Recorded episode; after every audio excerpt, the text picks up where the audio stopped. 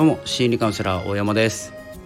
えー、私はですね普段オフィスカウンセラーをしていまして空いた時間でブログを書いたりラジオを撮ったり Kindle 出版で、えー、Kindle のですね電子書籍を出版したりと発信活動を楽しんでおります。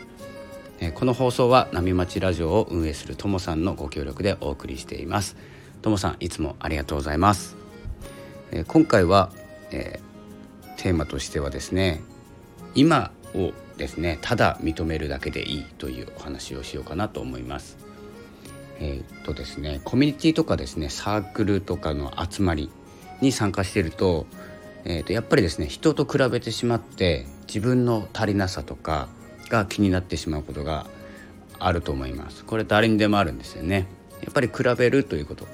がですね自分を測る指針と指針っていうのかなえ測るものであって何かと比べないと自分が見えなくなってしまう時があるんです。でこの比べるっていうことを私はですねしない方がいいというふうに言ってるんですけど比べないと物の価値とかですね物の、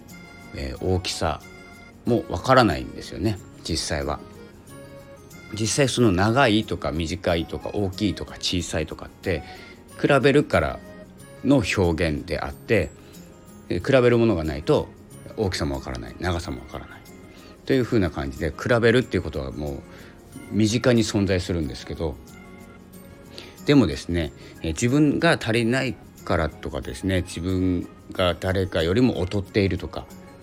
えーとですね、それを感じてしまって自分を下げてしまうことが、えー、本当に、えー、究極にやっちゃいけないことなんですね。比べるまではいいんです。で自分を知るまではいいんですけどで自分が足りないとかえ小さいとか、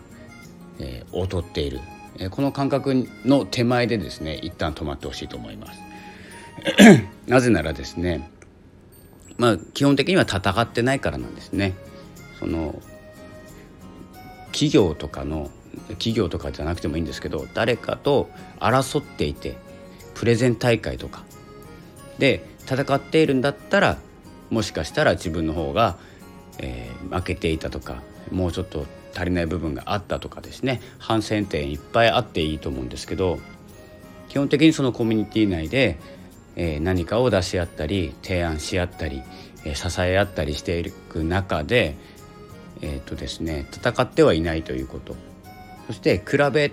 ることは必要なんですけどそれで自分がどこにいるかっていうのを測るだけでいいと思います。で誰かと比べている時はまだですね自分のやっていることとか持っているものでですね価値を決めようと思っている時なんです。でそれは相手を見る時も一緒なんですけど相手を相手がや誰かがやっていること誰かが持っているもの持っているスキルとかですねそういうもので相手を見ている時。何を見ていないかというと存在を見ていないということですね。自分自身を見ていないということ。で自分が誰かと比べてですね劣っていると感じた時に、えー、悔しいと思って頑張る必要もですね、えー、自分を責める必要もなくてただその状態を受け受け入れること認めることだけでいいかなと思います。で負けることでも劣っていることでもなくて自分を認めるというかですね自分がいる位置を確かめるだけで間違いなく次に進めますし、えー、気も楽になると思います。で認めた自分を尊敬したり、えー、好きになったりするのも自分を認めたからだと思います。自分がやっていることがすごいとか持っているものがすごいとかそういうもので自分を測ろうとしていると自分のことは好きになれなくて自分の持っているものとかやっていることが好きになる状態自分自身の存在は好きになっていない状態なのでそれがなくなった時とか、えー、それが必要なくなった時とかに、えー、何してたんだろうっていうですね、えー、ことになってしまう場合があります。なのでこういう集まりの時には注意しなきゃいけないのは、え、比べることはいいんですけど比べて自分がどこにいるかっていうだけでいいと思います。そしてあのいろいろですねやっていくと自分がどこの位置にいるかっていうのが分かってきてそれよりもさらに上の人上の人っていうかですね、え例えばマンションでいうと自分が5回ぐらいなのに、まあ、10回ぐらいの人もいて2回ぐらいの人もいてただですねそのどこにいるかどこのえー、っとですね何て言うのかなどこの階層にいるか今から登っていくその人のところまで登っていくとか、